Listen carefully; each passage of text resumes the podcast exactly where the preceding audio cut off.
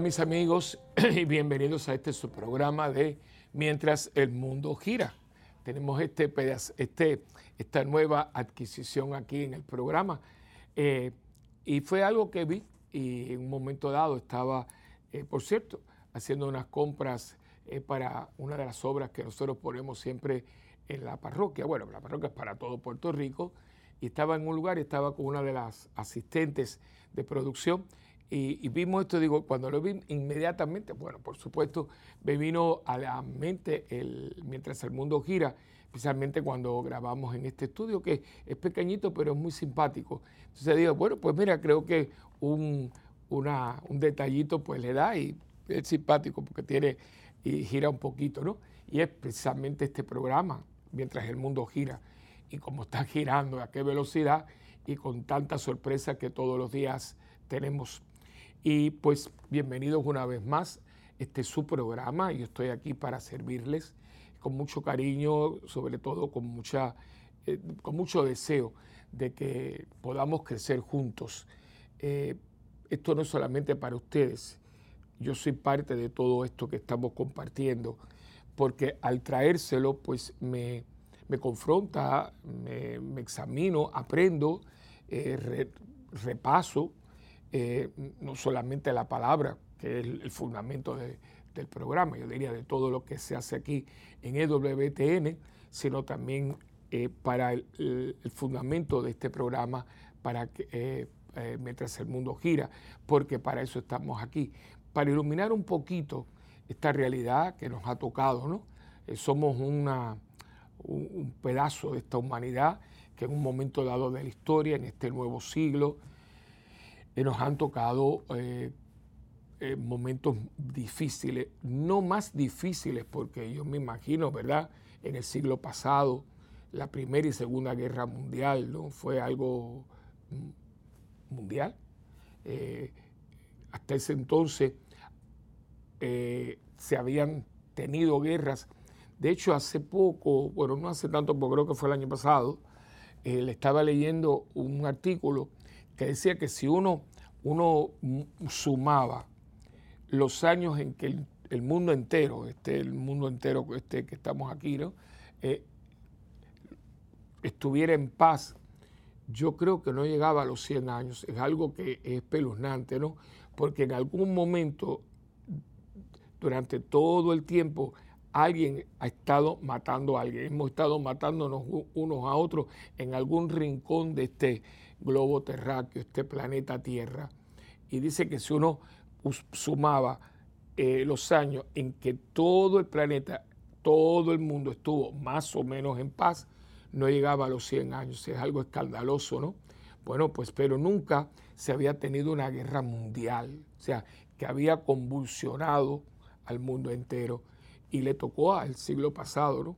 En los años 40, 30 eh, y pico, la primera guerra, después los años 40, eh, y después vino una guerra que se llamaba la Guerra Fría, estábamos en guerra porque después de la Segunda Guerra Mundial el mundo quedó, si la Primera Guerra Mundial había dejado el mundo dividido de una manera muy arbitraria, acuérdense que esa guerra la pierde Alemania, una vez más, y se divide todo prácticamente entre Francia, Inglaterra y especialmente Francia e Inglaterra. Eh, pero se dividieron los países de una manera, como ya dije, muy arbitraria y a Alemania la, cerraron de una manera que cuestión, era cuestión de tiempo, ¿no? Ahí fue parte del terreno, terreno fértil para que un hombrecito, que por cierto no era alemán, era, era austriaco, ¿no? Eh, Adolf Hitler, eh, tuviera las municiones para comenzar a avivar todo ese odio, toda esa cosa tan horrible que va a llevarnos a la Segunda Guerra Mundial. Pero volvemos a lo mismo, después de la Segunda Guerra Mundial, eh, esta potencia que, estaba ahí fue, con, fue invadiendo, porque fue invadiendo, supuestamente liberando, pero después con el tiempo se vio que Rusia no, no liberó a nadie, Rusia se adueñó y cogió todos esos países y formó eso que ellos llamaron la Unión de Repúblicas Socialistas Soviéticas, y ya ustedes saben, yo he comentado eso anteriormente, fue horrible, ¿no? porque los estranguló. Y países con una historia y con una, eh, una cultura propia fueron totalmente aniquilados. Cuando uno piensa en Checoslovaquia o piensa en la Hungría, Polonia, eh, fue horrible, fue horrible. Entonces, pues, durante, después de la Primera y Segunda Guerra Mundial, pues tuvimos entonces la Guerra Fría, que eso fue, eso fue grande.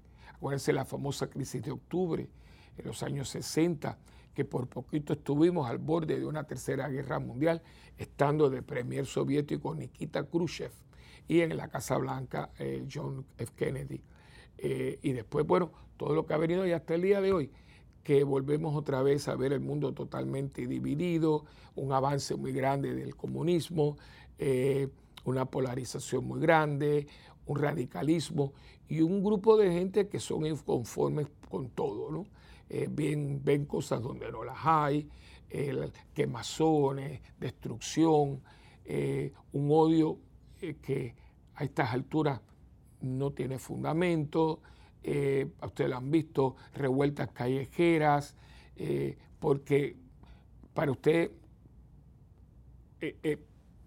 reclamar derechos, para usted protestar por algo, no tiene que destruir nada, ¿no? Y vemos esas esas revueltas callejeras que queman, destruyen y todo.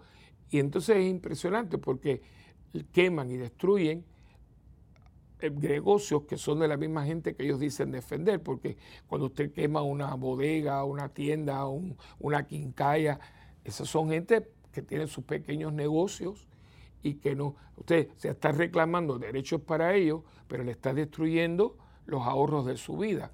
Pero, o sea, e, esto es un poco a lo loco, ¿no? Y bueno, pues esto nos ha tocado. Y entonces, pues, eh, eh, en el programa yo trato, trato de, poder nosotros como situarnos, como cristianos católicos que somos, para nosotros poder dar una respuesta, ¿no? Una respuesta adecuada a nuestra condición de cristianos y católicos, ¿no? Nuestros hermanos cristianos no católicos, pues también tienen una perspectiva que parte de su fe pero nosotros tenemos la nuestra y nosotros tenemos el deber también de dar a conocer nuestras posiciones, nuestros valores y principios, porque el que cae otorga. Y, como una vez se escuchaba uno de estos grandes personajes que decía que la injusticia muchas veces es producto de personas que sabiendo que era una injusticia se callaron. Es más o menos, no es literalmente. Y es verdad, porque si hay una injusticia y todo el mundo se calla y después vienen las consecuencias de esa injusticia, ¿quién de quién es la culpa? De los que sabiendo que el todo estaba mal y pudiendo hacer algo al respecto no lo hicieron y el que calla otorga. Así que por eso les digo que gracias por poder entrar en sus hogares, compartir y sobre todo crecer juntos ustedes y yo. Y comenzamos nuestro, nuestro programa como siempre lo hacemos, eh, con mucha fe y con mucho conocimiento de causa, porque sin el Espíritu Santo, el Espíritu de Dios, santificador y vivificador, no podemos ser el que nos ilumina. En nombre del Padre, del Hijo y del Espíritu Santo. Amén. Oh Espíritu Santo, amor del Padre y del Hijo, inspírame siempre lo que debo pensar, lo que debo decir, cómo debo decirlo, lo que debo callar, lo que debo escribir, cómo debo actuar lo que debo hacer para procurar tu gloria en bien de las almas y de mi propia santificación. Espíritu Santo, ilumina mi entendimiento y fortifica mi voluntad. Dame agudeza para entender, capacidad para retener, método y facultad para aprender, sutileza para interpretar, gracia y eficacia para hablar. Dame acierto para empezar, dirección al progresar y perfección en el acabar. Amén. María, Madre del Buen Consejo, ruega por nosotros que así sea. En el nombre del Padre y del Hijo y del Espíritu Santo. Amén. Bien, pues hoy eh, le he puesto el nombre al programa eh, Penitencia. ¿Por qué y para qué? Estamos en plena cuaresma y es un tiempo de, sacrificio, ayuno y penitencia. ¿no? Eh, eso me recuerda porque usted dice, que nos iban a poner en penitencia, ¿no? Y penitencia era algo que no nos gustaba y que iba en contra de lo que queríamos hacer. O sea, si a usted le gustaba estar con sus amiguitos jugando y no hacía la tarea o se portaba y era muy mal creado, pues la penitencia era no poder jugar con los amiguitos, ¿no? Pues ahí viene también ponerte en penitencia. Pero aquí no nos ponen en penitencia, la iglesia nos invita a la penitencia, es decir, hacer aquello que nos cuesta un poco, eh, que, nos, que nos hace violencia, eh, que exige eh, ir en contra de lo que nos gusta, lo que deseamos, ¿no? Y ahí vienen, pues claro, diferentes expresiones, puede ser en la comida, en el servicio, en algo que, que, podemos hacer que nos va a costar mucho. es decir, un tipo de violencia, eh, una violencia, por supuesto, medida, una, una, violencia que tenga unos parámetros, una violencia que nunca raye en nada que sea de crueldad ni para nadie ni, para uno mismo, sino que tenga unos parámetros de, la, de, la justa, de una justa proporción. ¿no? Y son prácticas que la iglesia ha hecho por años, ¿no?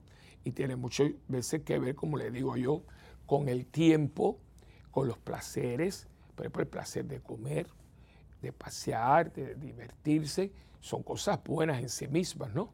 Entonces uno dice, bueno, pues mira, yo este, este, en, este mes, en el mes de cuaresma, que son 40 días, como ya usted lo sabe, pues yo no, no voy a ir al cine.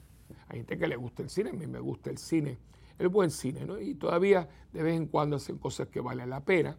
Digo, pues mira, no, yo, yo no voy a ir al cine o personas que dicen, mira, a mí me gusta mucho tomar café, un café, merienda, no voy a merendar por este tiempo. Y hay gente que, su meriendita eh, les gusta, ¿no? No voy a renunciar a este. Personas que, eh, como yo dije en un programa anterior, ¿no? Eh, pues mira, hay personas que son muy asiduas a hablar por teléfono, porque es un placer llamar y hacer, y sobre todo averiguar, Mm, programas, a veces juegos, y dice, no, yo en este tiempo no voy a hacer ningún juego, voy a, solamente utilizar el trabajo, el teléfono para el trabajo o llamadas necesarias, pero voy, voy a, no voy a estar utilizándolo. Es decir, voy a adoptar un sistema de vida que me va a llevar a un cierto sacrificio porque no son cosas que a mí me agradan, no me gustan, pero las voy a hacer. ¿Por qué y para qué? Ahí viene entonces el programa de hoy, por eso le puse penitencia, ¿por qué y para qué? Mire, eh, los griegos, eh, no se lo acuérdense que la civilización occidental viene de eh, Grecia y, y llega a Roma por vía de Grecia. De hecho, se dice que los romanos conquistaron Grecia militarmente, ¿no? Ellos fueron los que tenían la fuerza y conquistaron todo lo que era Grecia y sus provincias, pero que Grecia los conquistó culturalmente. Y es verdad, porque inclusive todos los dioses que va a tener Roma son totalmente copiados de los griegos, le cambian nombre, pero son los mismos, ¿no? Usted coge todo lo que es la mitología griega, y va a ver que todo pasa a Roma con otro nombre, pero las mismas características del famoso panteón, ¿no? del Olimpo, eh, que tienen los griegos. Y de ahí venimos, ahí viene toda nuestra raíz, son greco-romanas. Y no hay duda que los griegos tuvieron una, una, civilización espectacular. De hecho, muchas de las cosas que nosotros tenemos hoy en jurisprudencia, nuestro sistema de gobierno, eh, la democracia, la república, eh, todo esto tiene mucho que ver con Grecia, además de todo lo que es la filosofía, los grandes, en todas las disciplinas, ¿no? Eh, tenemos pues a todo el pante, todo lo que era el, el, Areopago, ¿no? Donde estaba, de hecho, el famoso templo, donde estaban todos aquellos grandes hombres, Platón, Sócrates y demás, ¿no? pero Digo esto porque entre las frases célebres que tenían, que es una que decía y dice todavía, la disciplina engendra el carácter. Y yo cada día que pasa me doy más cuenta de que es verdad, ¿no? Eh, si usted no tiene disciplina, usted no tiene una estructura y usted va a vivir eh, un poco a la buena, a la buena, a la buena, ¿no? Si me gusta, si no me gusta, si tengo ganas, si no tengo ganas, lo que está pasando. Y va debilitando la fibra de usted como persona. La iglesia, que tiene una gracia especial por Dios, ¿no? Para ser luz del mundo, sal de la tierra, que va conociendo a través del tiempo y de la historia al hombre, porque la iglesia está formada de nosotros, hombres y mujeres, va siempre a ayudar al hombre a encontrar su plenitud. Y contrario a lo que uno puede pensar, la plenitud no se alcanza haciendo uno lo que le viene en gana. Al contrario, cuando uno hace lo que le viene en gana, hay un relajamiento, porque no hay control. O sea, hoy tengo ganas de dormir, pues duermo toda la mañana y pierdo toda la mañana. Hoy no tengo ganas y me levanto temprano. Pero no hay una, eh, no hay una estructura, no, no le existe, no la hay. Entonces, ¿qué pasa? Que con usted, ¿quién puede contar con usted? Porque lo mismo usted llega que no llega, que hace que no hace, que dice que no dice. No se puede contar con usted. Gente muy valiosa, gente muy inteligente, pero te dice, mira, es una persona muy preparada, pero no cuentes con él porque es una persona muy inconstante. O te puede decir, es una persona que te la deja en la mano porque no tiene una disciplina. Y quiero que sepas que hoy en día hay un buen racismo de estas personas y es una lástima. Personas buenas, brillantes, pero que no, no puedes contar con ellas. Que a veces uno dice, bueno, mira, yo voy, tengo dos personas. Una es brillante, una persona de una creatividad y todo, pero todo depende, porque a veces te dice que viene, no te viene, no te llama, se aparece a la hora que le da la gana. Eh, hay otra persona que no es tan valiosa, no es tan creativa, pero es muy, muy constante, una persona muy disciplinada y muy responsable. Entonces, dice, ah, pues mira, será, no será tan excelente como el otro, pero podemos estar con esta persona seguro de que eso se va a poder, se podemos contar con ella. Y cuando uno tiene una disciplina como ser humano, y esa disciplina se va enriqueciendo con una disciplina también espiritual, porque hay gente que entra en la vida espiritual y de pronto se quiere comer el mundo y quiere convertir a todo el mundo y viene a misa y reza y todo. Pero eso dura, eso es como, como el alcacerse. Yo le llamo eh, cristianos alcacelser porque usted con, un vaso de agua, agua más o menos del tiempo, y le echa las dos tabletas de alcacerse y, forma mucho ruido, el agua se parece muy efervescente, pero a los, ni, pasan dos minutos y ya no hay nada, es un agua carbonatada, pero no hay nada, por eso hay que tomársela eh, inmediatamente, sea alcacerse o sal de fruta heno, todas esas eh, medicamentos que son para hacer una buena digestión. Bueno, pues hay gente que es así, son de efervescencia. Salen de un retiro, uy, que yo voy a hacer. Y cuando los vayas a buscar el mes siguiente, no es que estén en pecado, pero no, no, no hay consistencia. ¿Por qué? Porque no hay una disciplina, no hay una estructura. Entonces, tengo ganas, no tengo ganas, tengo entusiasmo, no tengo entusiasmo. Y estos tiempos como la cuaresma, cuando la iglesia nos llama, nos invita a la penitencia, es un tiempo precisamente para que uno pueda hacer un, examen, una, una, evaluación ¿no? de cómo yo estoy eh, en mi entrega, sabiendo que si yo no tengo una estructura y yo no tengo una disciplina, y en cierto modo yo ejerzo una penitencia, es decir, voy a hacer cosas que a mí no me gustan, cosas que no tengo ganas de hacer, pero que son muy necesarias para mi crecimiento como ser humano y como cristiano, por supuesto, ¿no? Y entonces en este tiempo de cuaresma, la iglesia nos invita a ir al desierto, a cuaresma, para precisamente uno hacer un examen, un examen y uno puede decir, bueno, ven acá, ¿qué estoy haciendo con mi vida? ¿Cuál es mi ejecutoria? Entonces uno empieza, aquí hace falta mucha humildad, porque hay gente que es muy prepotente, muy soberbia y no va a dar su brazo a torcer, ¿no? En Puerto Rico, no sé si en su país también, pero es muy simpático, me, hace, me hace mucha gracia. Pues están todas estas señoras, especialmente ya un poco ya de años, ¿no?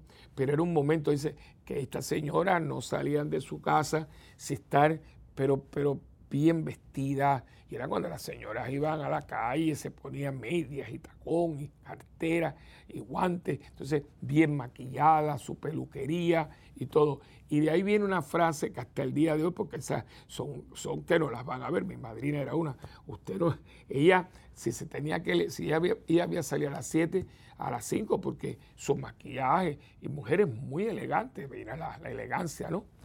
y decía, la frase dice, primero muerta que sencilla, ¿no? Es muy simpático cuando una persona dice, mira, yo salir a la calle todo despeinado, primero muerto. Entonces de ahí viene la frase, primero muerta que sencilla, primero muerta a que la gente sepa quién soy yo, sin mi maquillaje, sin, sin mi bien, buen vestir, etc.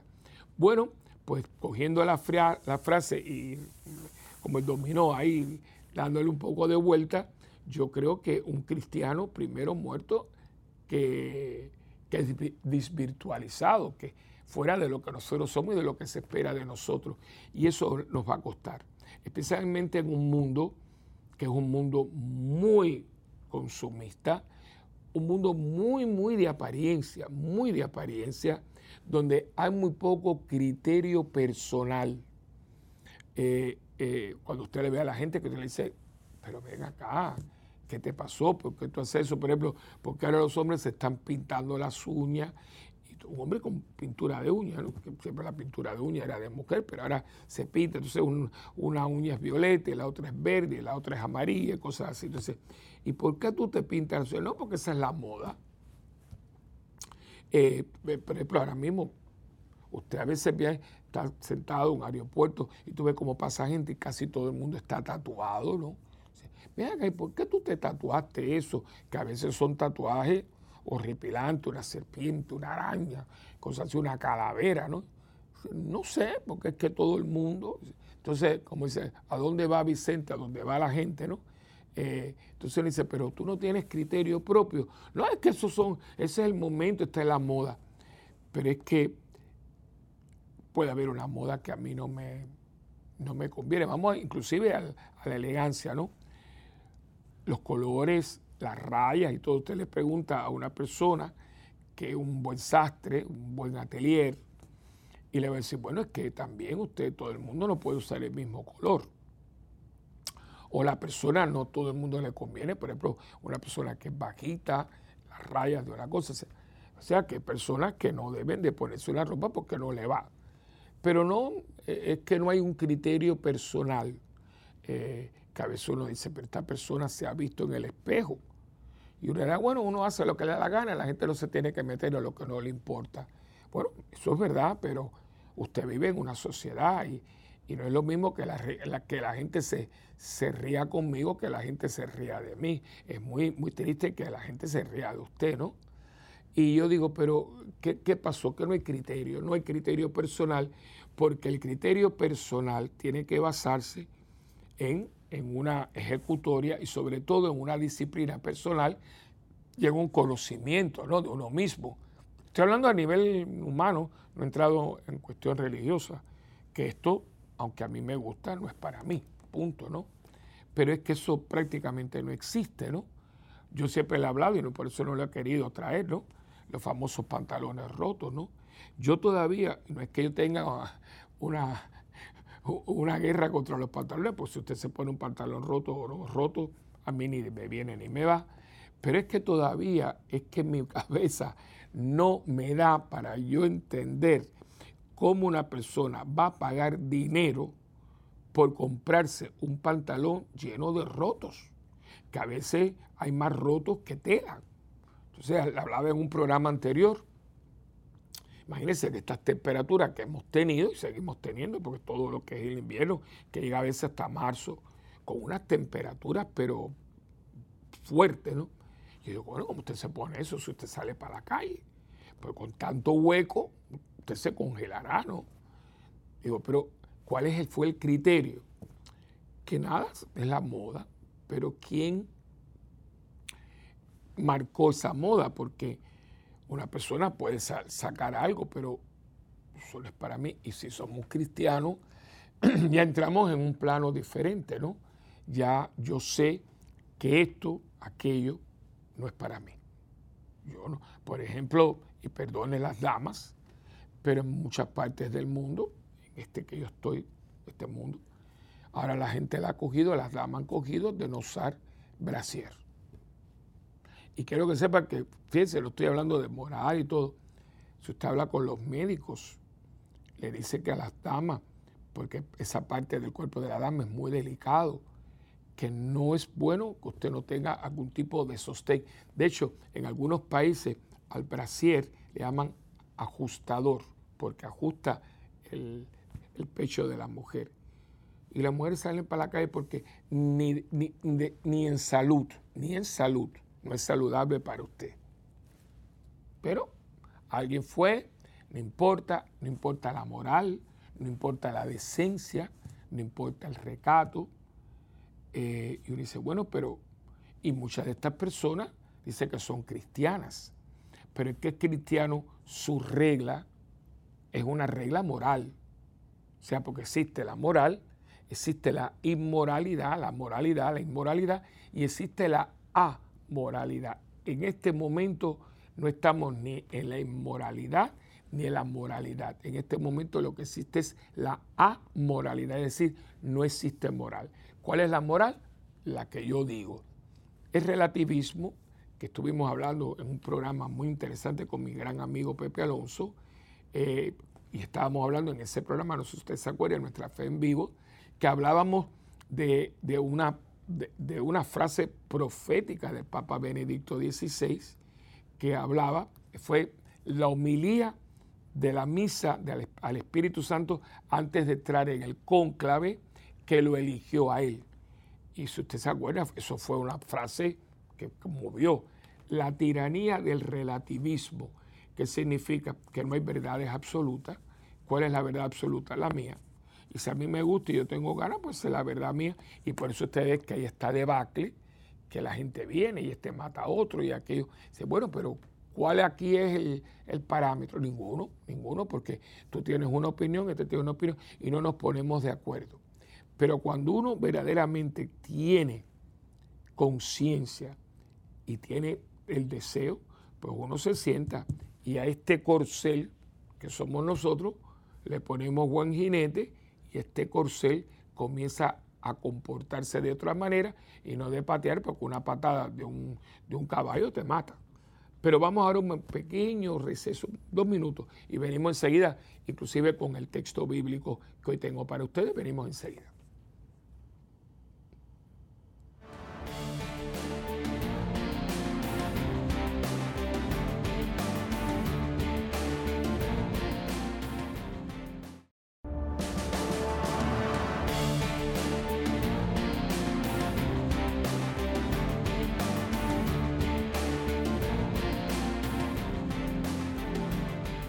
Bueno, pues estamos aquí de nuevo y como siempre eh, tengo un texto para ustedes. De hecho, este texto eh, lo encontramos en el tiempo de Adviento. Siempre en el tiempo de Adviento, siempre hay unos personajes que la iglesia nos presenta, como son, por supuesto, María, que es protagónico su, su papel en el Adviento. Pero también ahí, al ladito de ella, está Juan el Bautista. Pero cuando estaba preparando el programa, eh, viendo los posibles eh, textos que podía compartir con ustedes y viendo que el programa era penitencia, ¿no? ¿Por qué y para qué? Eh, me vino a la mente y lo, volví a leer y me pareció que venía como anillo al dedo, ¿no? Y es el, texto de, de, Lucas capítulo 3, versículos del 1 al 14, que es la predicación del Bautista, ¿no? Acuérdense que el bautista viene a prepararle el camino al Señor y le prepara el camino al Señor señalándole a la gente los cambios que tenían que hacer en su conducta para poder allanar el camino. Usted no puede allanar el camino a Dios sin hacer unos cambios, ¿no? Especialmente algunas personas que su vida es una vida bastante desordenada, no, no está ordenada. Y no está ordenada inclusive no solamente a nivel humano, que a veces es un desorden, comenzando de que si entramos en su cuarto, ¿cómo lo vamos a encontrar? ¿no? Eh, yo me acuerdo, y son los paréntesis que yo hago, ¿no? pero yo me acuerdo que cuando yo entré al seminario, era también otro momento, pero se hacía mucho, eh, mucho hincapié en tender las camas. De hecho, yo todavía, si usted entra en mi cuarto, cual, yo siempre tiendo mi cama, es una, pero es que y, decía, y era tipo ejército, ¿eh? de, que la sábana tenía que estar, que tiraban una peseta para que rodara, igual que en el ejército, ¿no? Las horas de levantarse, toda la, mañana en gran silencio, todo el baño, la higiene, cómo nosotros teníamos puestos los, los escaparates, revisión de escaparates así de pronto. Y decía, pero ¿por qué tanta cosa si yo voy a ser sacerdote? Pero es que con el tiempo y más este tiempo que nos ha tocado, yo agradezco mucho porque ahora mismo que nos, cerraron a todos, usted estaba con su familia, yo literalmente estuve días, días y días solo y, y celebrando misa en una iglesia solo. O sea, ¿y cómo yo pude? Por la disciplina, porque la disciplina engendra el carácter y, cuando usted tiene carácter, usted no se opaca, usted no se, eh, se se avasalla, usted no, no, usted, usted, usted se hace violencia. Es una palabra muy bonita, una frase fuerte, pero claro, no estoy hablando de cosas exageradas, no, no, yo estoy hablando de cosas normales. Y si usted se hace violencia, no, esto no tengo ganas, pero esto tengo que hacerlo. Y digo esto porque a veces uno entra en los cuartos de las personas, personas inclusive buenas, cristianas, pero es un desastre. Y no porque ese cuarto es donde usted vive, donde usted duerme, donde usted eh, hace lo, elemental en su vida, ¿no? Su baño, usted lo limpia. Eh, yo creo que son cosas, por ejemplo, eh, yo, yo vivo solo, ¿no? Y hay una señora que, que es una persona que lleva con mi familia mucho tiempo, cuidó a mi madrina, es una persona muy buena, Andrea, que Dios me la bendiga. Y ella, pues, es mi ama de llaves, porque ella tiene las llaves de la casa, ¿no? Ella siempre viene, eh, hace el desayuno, el almuerzo, ya ah, por la tardecita se va y deja todo, eh, pero ella mantiene la ropa, pero, pero yo dice, pero usted a mí no me da trabajo, no, es que no, es que no, porque aunque ella siempre, ella mantiene la casa, pero si yo por la noche me hago mi comida y todo, yo, yo friego todo. ¿Por qué? Porque me da cosa de que yo le deje eso. Y alguien me dice, pero ¿por qué usted lo deja que ella lo haga por la mañana? No, no, porque yo comí y yo voy a dejar todo esto. Quizás porque yo lo vi en casa, que mami decía, no, no, no, hay que fregar, hay que dejarlo todo limpio porque uno no sabe lo que puede pasar de noche. Bueno, quizás eran cosas de la gente, pero es que aunque ella venga, a mí me da mucha, me da pena con ella, que ella venga y encuentre unos platos, ¿por qué yo voy a dejar esos platos sucios? si yo tengo mano y hay una esponjita y hay un detergente y los pongo, entonces los pongo a secar, ella lo que puede cogerlos y guardarlos, ¿no? Igual que yo, quizá ella después venga al cuarto, recoja un poquito, eh, pero mis toallas, todo, porque es que, es que eso es, eso es así, eso, es que eso es formalidad, ¿no? Entonces, eh, porque tiene mucho que ver con el desempeño de uno. Y así como usted es en su plano humano, Así va a ser usted en el plano espiritual. Porque a veces queremos justificar. Es que yo estoy muy apurado, yo estoy, tengo muchas cosas que hacer. Pero yo creo, me parece a mí, que si yo tengo mi escaparate o mi closet, como usted quiera, todo bien situado, las medias, todo, es mucho más, eh, para mí, mucho mejor y mucho más importante. y me ayuda más en los momentos de apuro porque si usted lo tiene todo ordenado en un momento de apuro, usted sabe que esto está aquí y esto que está aquí y aquello que está allá. Pero si usted tiene ahí un revolú de cosas, usted tiene que estar buscando como un loco porque usted no sabe dónde tiene las cosas. Por ejemplo, yo las camisas, pues tengo las camisas de manga corta, las sport, eh, las camisas de mangas largas, eh, mis trajes, mi chaqueta. Entonces uno ve si está, hace falta llevarlo a la tintorería, si hay cuestiones que se lavan en la casa, eh, porque hay que ahorrar, ¿no? ¿Para qué voy a llevar una cosa a la tintorería si hay ropa que se puede lavar en casa y se puede planchar? O sea, la persona que está, en caso mío, que me ayuda, pues mira, esto yo creo que tú, se puede lavar aquí en la casa para no llevarlo a la tintorería. Hay ropa que su propia fábrica, pues hace falta llevarla a otro lugar. O sea, así como usted lo hace, ¿no? Eh, su carro, mm, como te dicen a ti el mecánico, no tenga su carro con menos de medio tanque porque eso no ayuda el motor y lo daña, ¿no? Mi, mi carro tiene 28 años, creo que va para 29, y, está muy bien. Y la gente dice, ¿por qué usted no lo cambia? Digo, pues no, porque no. Es una, una camioneta Mitsubishi, aquella de la Montero, ¿no? Muy buena. Es la persona que, que tengo un gran, la persona de la parroquia, yo le tengo un gran aprecio, persona que quiero mucho, lleva años y es un muy buen mecánico, ya está retirado, pero él me dice, padre, vamos a hacerle un, monitoreo, vamos a ponerlo al día. lo pinté hace unos añitos. Y ay, padre, pues usted no cambia el carro. ¿Por qué no? Porque yo voy a cambiar el carro. Por tener un carro nuevo.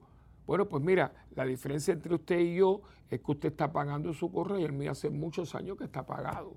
Eso es todo. Y yo no tengo por qué lucir nada, porque eso es una transportación y mientras me transporte y esté bien y no me traiga ningún dolor de cabeza, yo no tengo por qué cambiar mi carro. ¿Que me gustan los carros lindos? Por supuesto que sí. Que entre esos carros exóticos yo tengo uno preferido, claro que sí, como usted tiene uno. Pero yo no veo la necesidad de tenerlo. Además, el carro no me hace a mí, yo hago el carro. El carro no es importante porque yo estoy, eh, porque yo tengo el carro, sino el carro es importante porque yo lo estoy conduciendo, eso es todo. De hecho, hay una anécdota de un momento dado que Sancho Panza y Don Quijote fueron a un lugar y entonces eh, a, Sancho a Don Quijote no lo sentaron en la cabecera. Y entonces eh, viene a quejarse ¿no? con, su, su, señor, con Don Quijote, y le dice, Señor, perdona porque no lo pusieron usted en la cabecera. Y, el Quijote le dice, Sancho, Sancho, la cabecera está donde yo estoy, no donde me ponen en la mesa. Es verdad. O sea, y desgraciadamente nos ha tocado un momento en que la gente no tiene conocimiento de causa. Entonces, no hay orden, no hay disciplina, porque hemos querido que la palabra orden y disciplina se conviertan en malas palabras. Y entonces esto es un, desorden y una indisciplina. Lo mismo viene una, hay una fila y este se quiere colar. Porque yo estoy buscando a quien yo conozco para que me cuele. Oiga, si yo llevo aquí más tiempo que usted, porque usted se va a colar. Y fíjense son cosas disparatadas, que a veces en nuestro país se lo queremos hacer cola. Pero entonces vamos a Disney World y hacemos una fila de una hora y media para, para un ratito, unos tres minutos, que tiene la actividad esa que vamos a hacer, y usted lo hace. porque aquí sí y allá no? porque somos indisciplinados. Usted se imagina si nosotros, toda América Latina, tuviéramos un poco más de disciplina y responsabilidad, nuestros políticos, el ciudadano de cada día, los vecinos, los barrios. América Latina sería un paraíso en la tierra. ¿Y por qué nosotros hacemos esto? Porque usted tiene que tirar el piso, el papel en el piso. A ver, de bueno, padre, ¿qué tiene que ver esto con la penitencia? Todo porque la penitencia la iglesia nos las propone para domar esto que está aquí. Yo antes de ir a la pausa le hablaba de un corcel. Cada persona tiene un animal favorito. Todo el mundo, por supuesto, va a hablar del perro porque supuestamente el perro es el animal eh, más fiel, el gran amigo del hombre. Y no hay duda que en algunos lugares eh, esos animalitos lo que les hace falta es hablarlo. Eh, tengo una gran amiga que para mí es una, una, hermana, ¿no? Y ella tiene un perrito, y le puse el perrito rabioso. Así que un saludo a mi querida amiga hermana, Nereida, y su perrito rabioso, ¿no? Y ella, la verdad que me, porque ella está muy enferma, está sufriendo mucho, y dice, padre, ese perrito conmigo me mira, es una cosa, y yo lo creo porque yo tuve un perrito, lo tuve que entregar, eh, lo tuve un tiempo, pero como yo me muevo, etcétera, y no, no quise, porque si usted va a tener un, y hago un otro paréntesis, si usted va a tener un animalito, téngalo y trátelo bien. Porque tener un animalito, y yo sé, lo tengo que entregar a, o ponerlo en un, en un lugar para que me lo cuide, y salgo y entro, el animalito sufre. Entonces yo se lo entregué a la familia, que, a los abuelos, porque la hija me lo había dado, yo lo tuve en la mano. Eh, eh, pero eh, y, es, increíble, porque cuando yo he visitado esta familia, ya hace mucho tiempo que no los visito, ellos van a la parroquia, pero visita como tal hace muchos años, ya hace años que no, pero cuando iba, ese animalito, cuando era impresionante, él me veía y se orinaba y venía, y yo me sentaba en el sofá, venía, se subía y ponía la cabecita aquí, que ella decía, pero mira este perro que sinvergüenza, yo lo alimento, pero no nos olvidan, no nos olvidan que quién fue el que lo tuvo y, lo, y la verdad que lo recuerdo, pero no, yo no quería que estuviera solo, que sufriera, porque ellos se encariñan con su, con su amo, ¿no? Eh, pero todo esto, fíjese que sea con un pet, con una mascota, o sea, tiene que ver con la persona con lo que usted cree, con lo que usted vive, como usted, su ejecución, sus modales, eh, su rutina. Eso es muy importante. Y ahora vamos al texto, no se me ha olvidado, porque el bautista, cuando empieza a decir a la gente para que Cristo pueda venir a su vida, tienen que allanarle el camino y la manera que tienen que hacerlo es ajustando su vida a lo que usted hace. Y vamos inmediatamente dice que empieza en el, versículo 1, en el año 15 del imperio de Tiberio César, siendo Poncio Pilato, aquí, claro, Lucas es historiador y nos da todos los detalles, siendo Poncio Pilato procurador de Judea, Herodes tetrarca de Galilea, Filipo su hermano, tetrarca de Iturea y de Transcontinide, y Lisantas, tetrarca de Abilene. Fíjense que en este texto nosotros sabemos cómo se dividió el reino. Acuérdense que cuando muere Herodes el Grande, el papá, divide el reino en tres, en una tetrarquía. Y sabemos que está Herodes, eh, eh, que vamos a conocer en la pasión que, que Pilato se lo manda porque estaban peleados. Herodes, está Filipo y está Lisanias. Y cada uno tenía una parte de lo que hoy sería Israel, ¿no? Eh, y te dice que están estos tres hombres dominando todo lo que es eh, eh, lo que es Israel y arriba de todos ellos el que están vigilando que es el procurador el que puso Roma para que supervise estos tres. Porque cuando murió Herodes el Grande hubo una revolución muy grande porque Herodes era uno un rey pero muere él y entonces hay una revolución entran los romanos y hacen una una reestructuración. Cogen a los tres hijos, dicen, aquí el rey, como ustedes no supieron, aquí va a haber ahora un tetrarcado, pero para que ustedes estén en su lugar y no, no dejen que pase nada, vamos a poner una persona que es de mi confianza, de Tiberio César, y que va a ser Poncio Pilato. Y entonces te dice quién es los sacerdotes, ¿no? bajo el pontificado de Anás y Caifás. Se fue dirigida la palabra de Dios a Juan, hijo de Zacarías, en el desierto.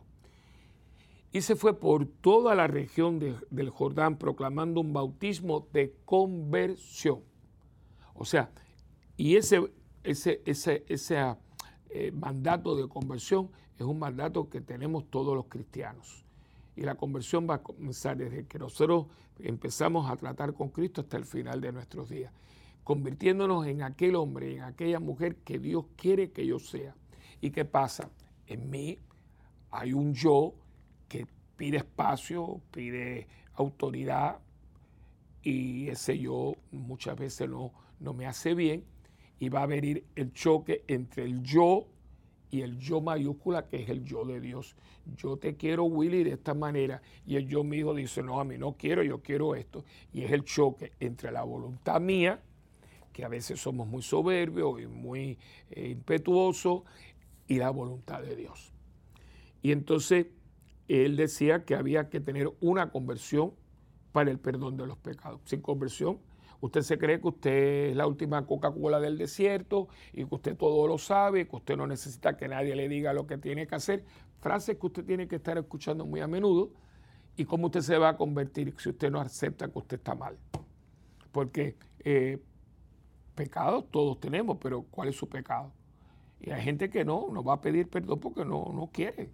Y sin perdón, imagínese usted. Y dice que él fue diciendo, voz del que clama en el desierto, preparate el camino del Señor, enderezad sus sendas, todo barranco será rellenado, todo monte y colina será rebajado, lo tortuoso se hará recto, y las asperezas serán caminos llanos, y todos verán la salvación de Dios. Esa es la, y ahora, esto es la parte que quería llegar, en versículo 7, muy importante.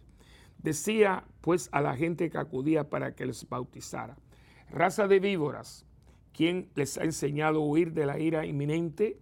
Dad pues frutos dignos de conversión y no andéis diciendo en vuestro interior, tenemos por padre Abraham, porque os digo que puede Dios de estas piedras dar hijos a Abraham. Y el hacha está puesta a la raíz de los árboles, y todo árbol que no dé buen fruto será cortado y arrojado al fuego es fuerte. ¿eh?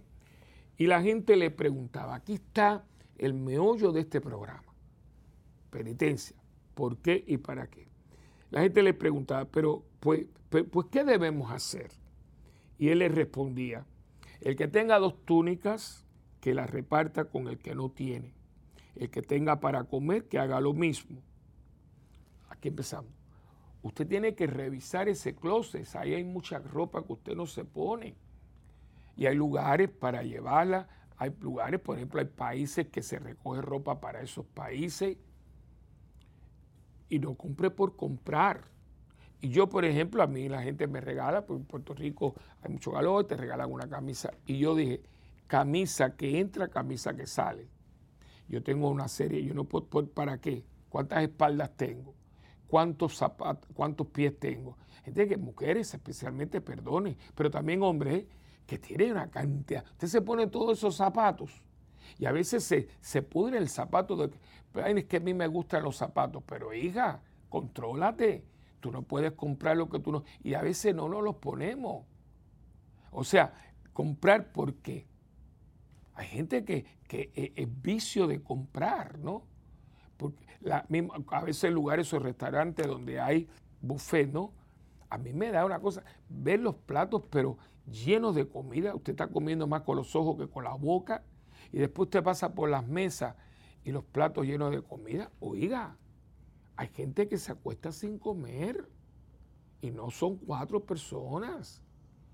Ay, no, pero es que yo no le puedo matar el hambre a todo el mundo. Bueno, yo no le podré matar el hambre a todo el mundo, pero yo puedo respetar el hambre que hay en el mundo comiendo con mesura y no botando la comida porque aunque esa comida no llega a la mesa del que no tiene, pero yo le debo un respeto a esas personas que no tienen que comer. Entonces le dice, mire, que el que tenga dos túnicas que reparta no tenga excesos de nada, comparta el tiempo. Después le dijeron, vinieron también los publicanos, la gente de, de los negocios, vinieron a bautizarse, le dijeron, maestro, ¿qué debemos hacer? Y él les dijo, no exijan más de lo que está fijado. O sea, lo vemos ahora, ¿no? Es verdad que las cosas, este, los materias primas, etcétera, pero a veces uno va a comprar y dice, pero ¿cómo es posible que, este bolígrafo costaba, vamos a poner, ¿no? 3 dólares y esté en 15? No, que el COVID. No, no, un momentito, usted está, eso es corrupción. Uno habla de los políticos, pero usted se está aprovechando como cuando vienen los huracanes, que todo lo sube. No porque el huracán, oye, el huracán pasó hace 10 años y los precios siguen subiendo y no han bajado. Yo entiendo que hay que sumarle eh, el transporte que vienen importados, etcétera. Pero oiga con misura. Usted no puede estar abusando de la gente porque son artículos de primera necesidad. Usted tiene que ganar, claro que sí, ¿no? Nadie se lo está. Pero a veces es que es, tú te das cuenta que, que no es que desea sentido común, que es corrupción, es robo, es robo sotolapado. Entonces vinieron unos soldados ¿Y nosotros qué debemos hacer? Él les dijo, no hagan extorsión a nadie, no hagan denuncias falsas y conténtense con su salario.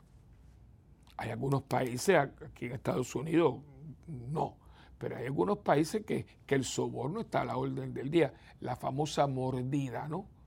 ¿Qué es eso? O sea, no darle una cosita por el lado. Pero ¿por qué yo le voy a dar una cosita por el lado si él no está para... No, si tú le das algo, pero ¿por qué yo le voy a dar algo? Usted me ponga un precio a esto. Yo no tengo por qué estar dándole algo para el lado para que tú me dejes esto.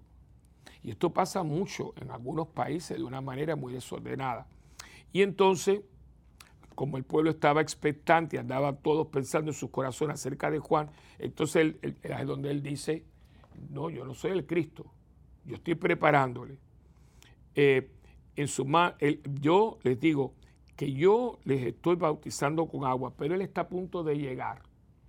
Y cuando él llegue, porque es más fuerte que yo, a quien yo no soy ni digno de desatarle la, correa de sus sandalias, Él los bautizará con el Espíritu Santo y fuego.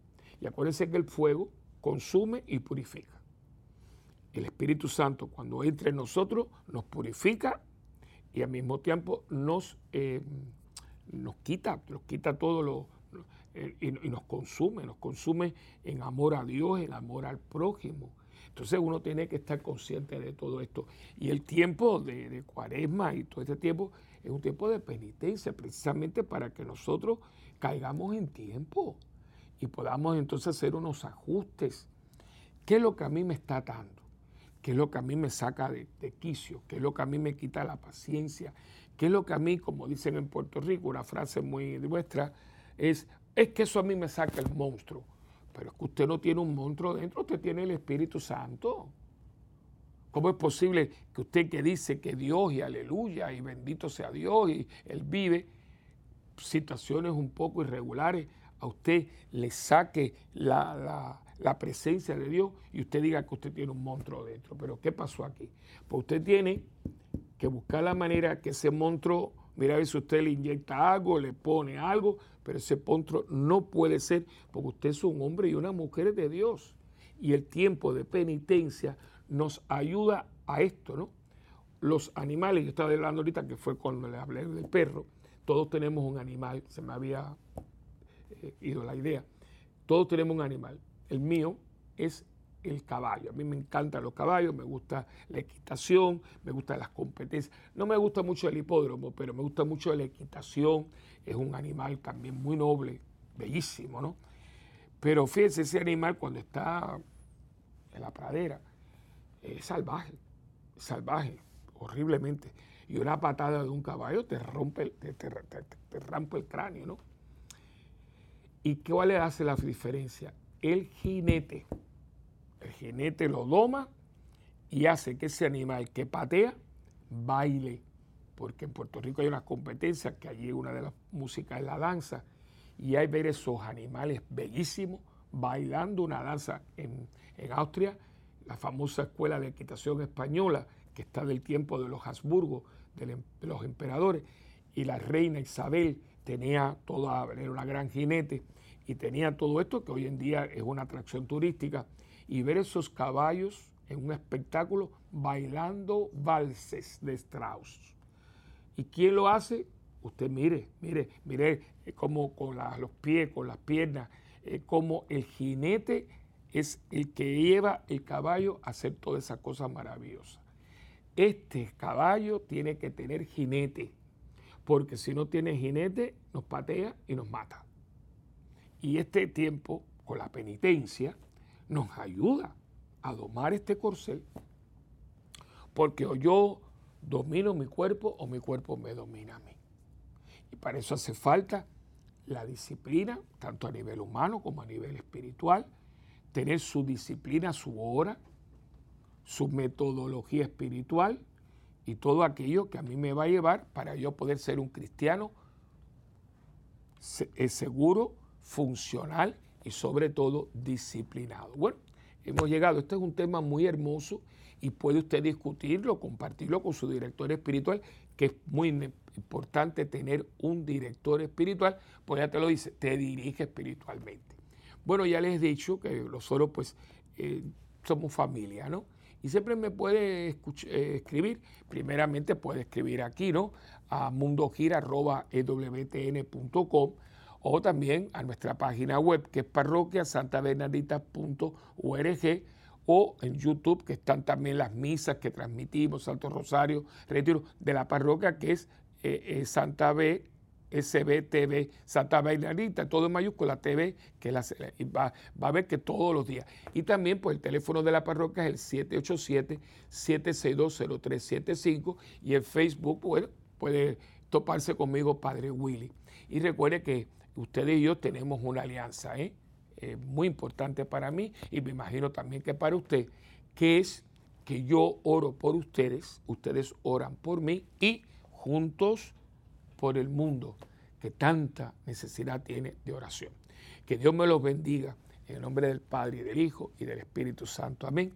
Que el Señor nos conceda poder domar este caballo, este corcel, que es hermoso, pero que necesita buen jinete. Y nunca tenemos mejor jinete que cuando Dios está en nosotros para poder ser de Dios. Que Dios me los bendiga y hasta la próxima en este tu programa de mientras el mundo gira.